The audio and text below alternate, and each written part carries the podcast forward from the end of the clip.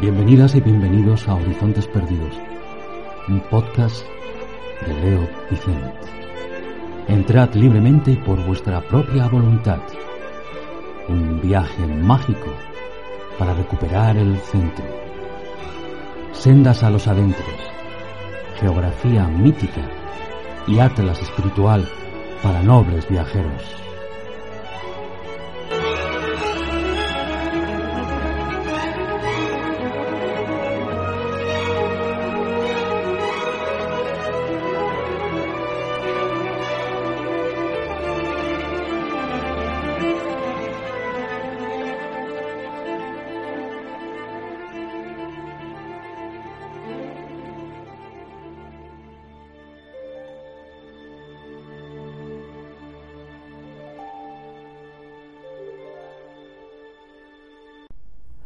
Después de la conquista de los fatimíes, que se apoderaron de Egipto en el 969, se decidió construir una nueva capital. Al-Kahira, la victoriosa, iba a nacer. Para marcar el emplazamiento de sus cimientos, se plantaron estacas que formaron un cuadrado de unos 360 metros de lado. Luego, los unieron entre sí con un fino cordel en el que se fijaron unas campanillas. Una sola mano posada en la cuerda bastaba para que todas sonaran al unísono. Aquella sería la señal para que comenzara el trabajo de los obreros. Los astrólogos, tras haber elegido el momento oportuno, las harían sonar. Pasó el tiempo. Todos seguían esperando, pero el tintineo no llegaba. Los astrólogos no se decidían. Entonces, un cuervo se posó fortuitamente en el cordel. De inmediato todos comenzaron a excavar. ¿Qué había elegido el cuervo? ¿El peor o el mejor destino para la ciudad? Al consultar los astros, se descubrió que las campanillas habían sonado precisamente cuando Marte aparecía en el horizonte. Decidieron entonces que la nueva ciudad llevaría el nombre de Al-Kahira, pues era el nombre de Marte en árabe.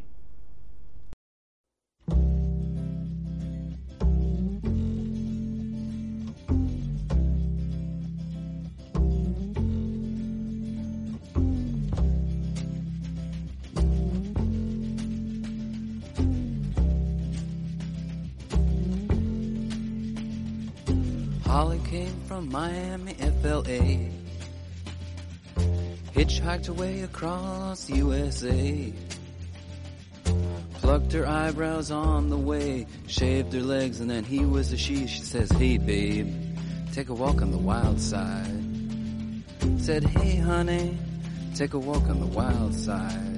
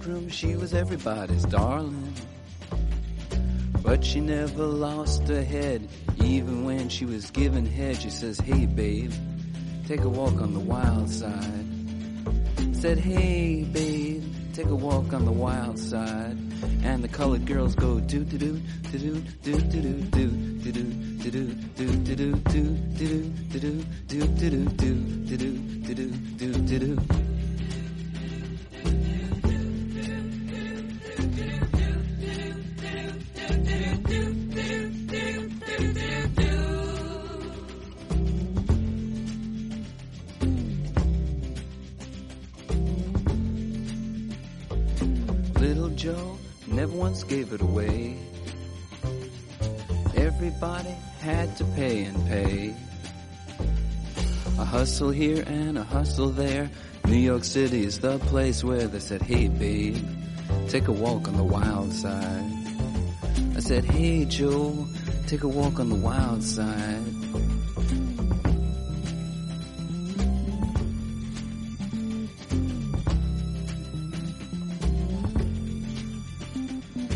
Sugar Plum Fairy came and hit the streets. Looking for soul food and a place to eat.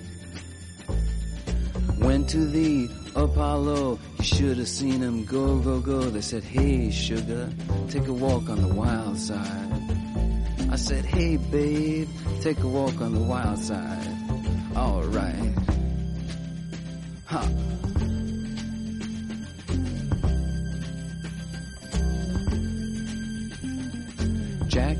Just speeding away. Thought she was James Dean for a day. Then I guess she had to crash. Valium would have helped that patch. I said, hey babe, take a walk on the wild side. I said, hey honey, take a walk on the wild side. And the colored girls say, do do do do do do do do do do do do do do do do do do do do do do do do do do do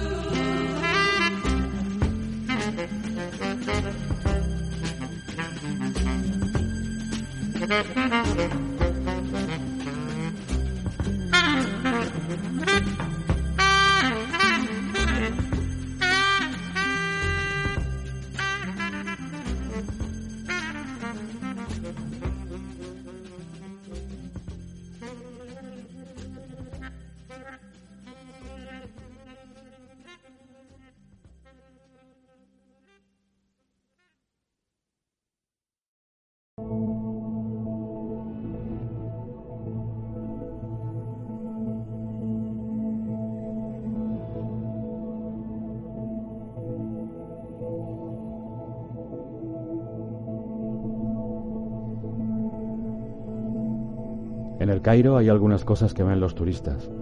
Por ejemplo, el lugar donde el niño Moisés fue salvado de las aguas, que coincide exactamente con la fuente del camino en que bebió la Virgen María y con la casa alquilada por la Sagrada Familia durante su exilio de tres meses a Egipto cuando huyó del plan pedagógico de Herodes.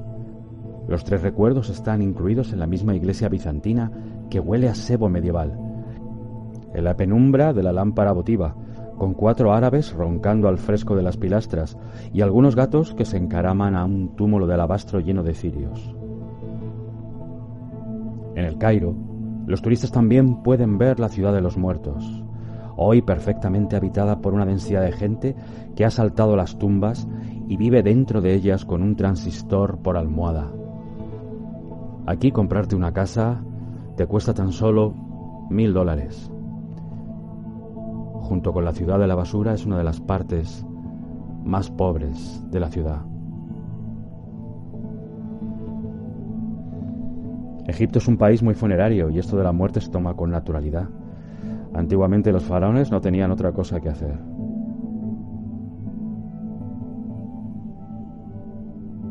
El autobús de turistas cruza el polvo de este cementerio inacabable, donde las fosas realmente son viviendas unifamiliares con una antena de televisión en el tejado.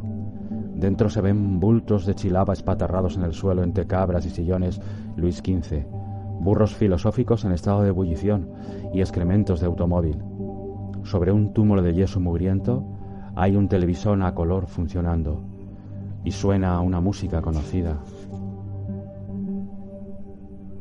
La familia, las cabras y el pollino parecen felices dentro de la sepultura contemplando el último partido del Barcelona.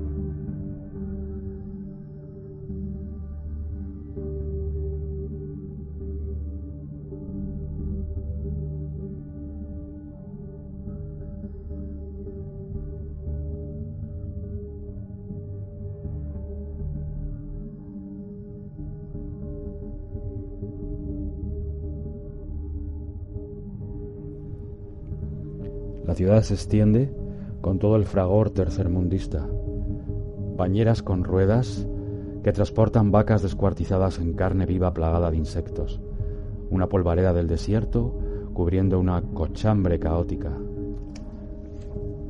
hamburguesas de camello servidas por una multinacional, perros muertos entre los desechos de automóvil, todo eso que se lee en las historias de terror económico.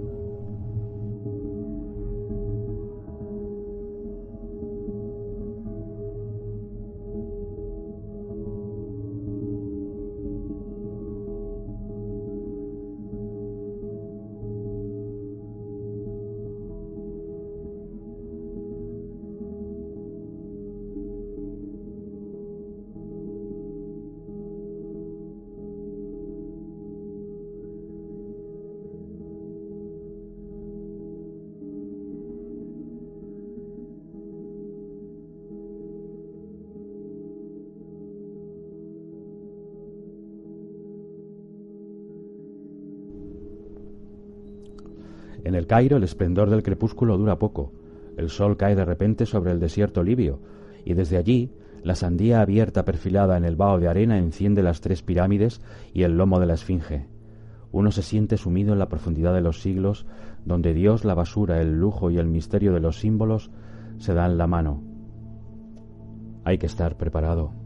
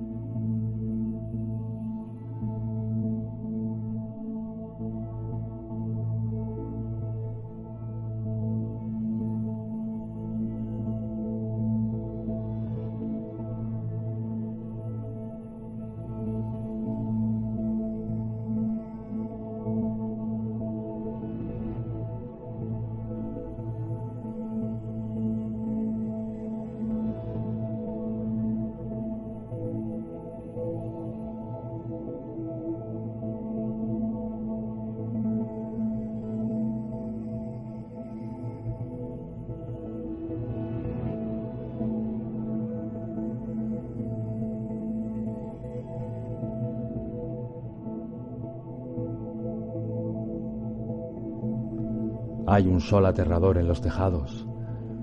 Esa es la luz de Oriente. En el Cairo hay que visitar tumbas, mezquitas, bazares, el vestíbulo del Hilton, el tesoro de Tutankamón y otras piedras sagradas en el museo, sarcófagos, papiros, bajorrelieves, dioses de oro con cabeza de chacal, de vaca, de cocodrilo, sacerdotes de perfil, todo eso que viene en la guía. Atravesando la turbulencia del tráfico también es obligatorio ir hasta Memphis para hacerle algunas preguntas incómodas a la Esfinge y contemplar a un Ramsés de 4.000 toneladas de granito que tiene un nido de golondrinas en un sobaco. Después uno puede asarse vivo al pie de las pirámides.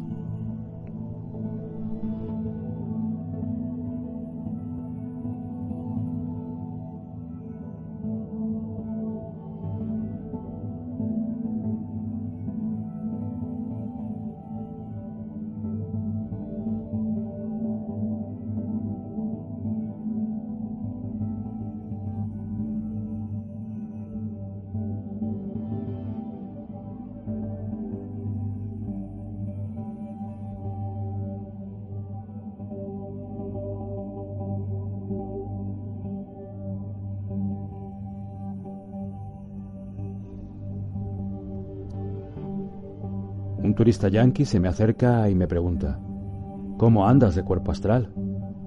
Regular, le respondo. Espera que llegue el mediodía, cuando el dios Horus te pegue en la vertical del cráneo. ¿Qué pasa entonces? replico. Verás el jeroglífico del destino descifrado en tu corazón. Ah, ¿y cuánto hay que pagar? Sonríe y me dice, nada, eso aquí se regala.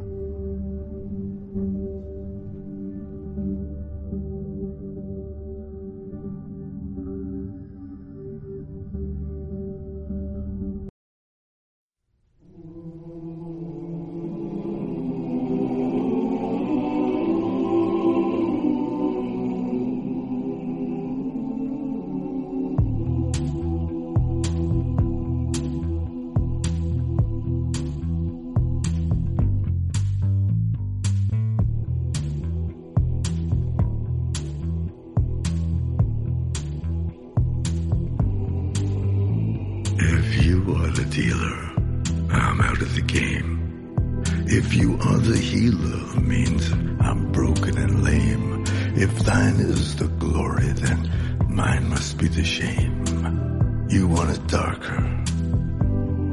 We kill the flame.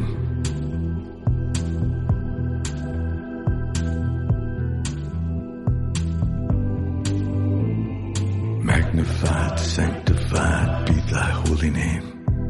Vilified, crucified in the human frame. A million candles burning for the help that never came. You want it darker.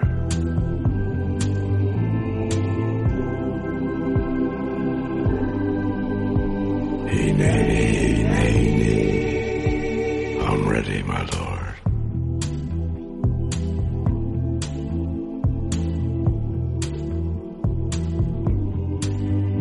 There's a lover in the story, but the story's still the same. There's a lullaby for suffering and a paradox to blame. But it's written in the scriptures and it's not some idle claim. You want it darker. We kill the flame.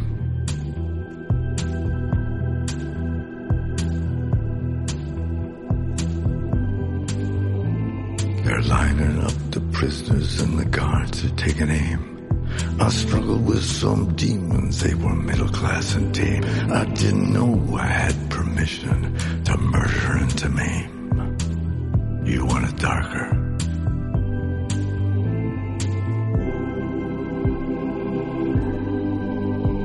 Hey,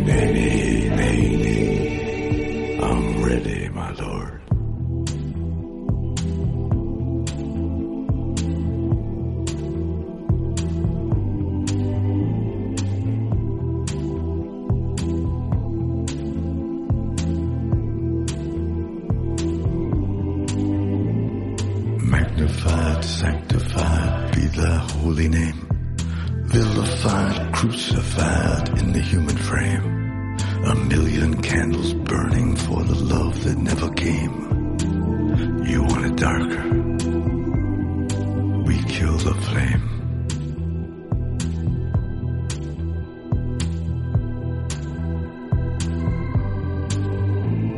If you are the dealer, let me out of the game. If you are the healer, I'm broken and lame. If thine is the glory, mine must be the shame. You want it darker.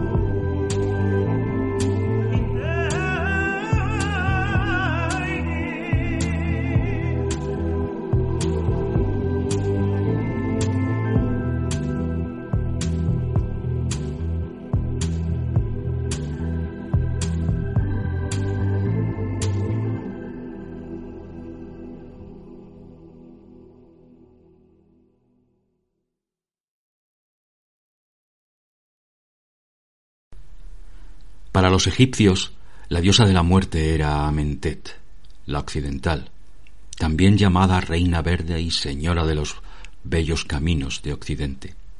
A veces era imaginada como unos ojos verdes ocultos en la espesura. Otras era identificada con Hathor, la diosa del amor, o con Isis, y también tenía mucha identidad común con el propio Osiris, como diosa verde, como diosa de la muerte, como protectora del despertar en Occidente. Tal era la belleza de Amentet, que seducía a los hombres atrayéndoles a un universo vegetal y umbrío en cuyo centro resplandecía la perfecta luz inmóvil del lago de la vida. Hace algunos años, cierto maestro andaluz que operaba probablemente como mutawasset de una orden egipcia andalusí exiliada en Marruecos desde antiguo, enseñaba que en nuestra civilización el arquetipo de Amentet ha sido rechazado de plano. Y es cierto, por las razones que sea, el hombre actual no quiere de ninguna manera percibirlo y lo reprime. Amentet se convierte en lo más reprimido por nuestra cultura. Amentet sufre todo tipo de interferencias. Emisoras gubernamentales machacan la onda de Amentet, pero como dice el libro de Wasset, los dioses se presentan irresistiblemente y no pueden no ser oídos. Y Amentet llega, aunque distorsionada y deformada, la diosa de los verdes ojos, de las verdes profundidades, decía aquel maestro, es leída como un esqueleto portando una guadaña. En la situación actual del hombre, para dar un paso más hacia el pleno despertar de la conciencia, es necesario levantar el tabú que pesa sobre Amentet, acallar para siempre ese constante martilleo verbal de la emisora oficialista y percibir a la de los verdes ojos en toda su pureza y esplendor. El desdichado Homo sapiens vive encerrado en su muerte y, para trascender tan triste condición, es preciso que la viva de una vez y en vida, porque vivir la muerte es traspasarla, abrir una puerta en el muro precisamente que parecía más irremediable del presidio. Y además es perfectamente posible. Pero ahora me interesa hablar de la secuencia de acontecimientos que precede a la muerte, pues tales acontecimientos significan el abandono y la entrega de los búnkers, donde arraiga ese tabú que impide al hombre moderno percibir el arquetipo de Amentet. Voy a poneros un ejemplo, el ejemplo de un paracaidista. Creo que fue a finales de la década de los sesenta. La crónica de sucesos dice que este hombre saltó desde el avión, no se le abrió el paracaídas y cayó. Pero... pero no se mató. Al darse cuenta de que el paracaídas no se abría, empezó a sentir una ansiedad que aumentó rápidamente a medida que pasaba el tiempo. Cuando tuvo la certeza de que no se iba a abrir, la ansiedad fue sustituida por un intenso furor contra todas las personas que habían intervenido en la elaboración del paracaídas, contra las instituciones y contra el mundo en general. Al llegar a cierto momento el furor hizo crisis, por inútil, y el que caía dio en sentir una inmensa pena por sí mismo. Joder, me voy a matar. Cuando se le agotaron las lágrimas, sin haber remediado la situación, pues tampoco habían impedido que siguiera cayendo, el hombre supo que iba a palmarla, y como no tenía otro remedio, lo aceptó. Después de todo, alguna vez tenía que llegar ese momento. Pero, pero aquí viene lo bueno. Al aceptar esta máxima renuncia, sintió que se liberaba de todo sufrimiento, que los límites de su identidad se difuminaban, que se fundía gozosamente con el infinito y que tenía acceso a otra dimensión del tiempo en que la línea de un milenio puede caber en un preciso punto matemático. En una fracción de segundo revivió su vida entera, hasta en sus menores detalles, que está grabada en la cinta magnetoscópica contenida, en la caja negra que hay escondida en una de las cámaras secretas de la memoria, y penetró sin lesión corporal ni cerebral alguna en las regiones ultraterrenas estudiadas por los lamas tibetanos en el libro del bardo Todol. Este suceso, estadísticamente raro, demuestra que tales regiones de la mente, especie de cordón umbilical que la une a su matriz, pueden alcanzarse por medios puramente psicológicos, pues basta con soltar las amarras psíquicas que nos encadenan al entramado de deseos, temores, hábitos y demás películas que constituyen lo que abusivamente consideramos la realidad. No cabe duda que encontrarnos en ese trance inminente que supone abandonarlo todo, eh, supone también abandonar todos los juegos mentales, pero es igualmente evidente que rindiendo las mismas defensas que el paracaidistas tuvo que rendir y que de todas maneras las tenemos perdidas de antemano, puede llegarse a la misma meta que éste alcanzó. Claro está que sin el apremio que supone una caída libre se tarda, se tarda un poco más y es preciso recurrir a ese conjunto de técnicas y disciplinas que las escuelas arábigo-andaluzas denominan ciencia de la extinción, cuya finalidad es reducir el tonal, que diría Castaneda, y prepararlo para que pueda atravesar sin peligro la barrera del tiempo. Cuando esto sucede, se le saltan a uno los plomos que tiene instalados en algún lugar de la sesera, en el bulbo raquídeo, según cierta escuela toledana, y se vive la muerte, y se muere la vida. En efecto, la aparente contradicción existente entre los dos términos de la expresión vivir la muerte se resuelve automáticamente cuando el sujeto que ha llegado hasta ahí reconoce, contra toda lógica, el sabor de esta vivencia insólita y recuerda confusamente que ya lo había degustado en otros momentos, olvidados, olvidados ya, sí, pero que de algún modo habían quedado registrados en otro de esos rincones secretos de la memoria nunca visitados antes. El paracaidista del suceso llegó a ese momento ácrono de fantástica revelación, cayendo aún en el espacio, pero inmóvil ya en el tiempo, y en silencio, se supo luz inmortal y eterna, y levitó. Claro, precisamente por eso, no se mató.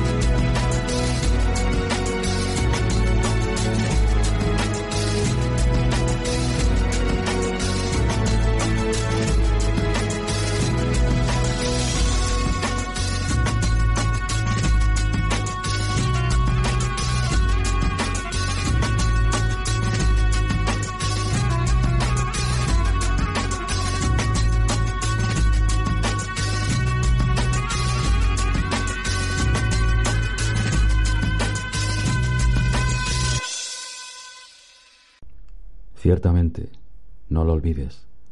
Cuando estés hecho polvo, cuando estés atravesando la noche oscura del alma, cuando sientas que la goma de la ropa interior te pesa una tonelada, recuerda lo que dicen en Oriente, que la muerte camina un paso a tu izquierda. Mira en esa dirección y verás que te está devolviendo la mirada. Te va a sonreír y te va a decir, ¿qué haces? Todavía no te he tocado, todavía no te he puesto la mano en el hombro. Vive. Por Dios, date a la vida. Lánzate al camino, sí. Y si lo haces, ya sabes, ahí nos vemos. Hasta pronto.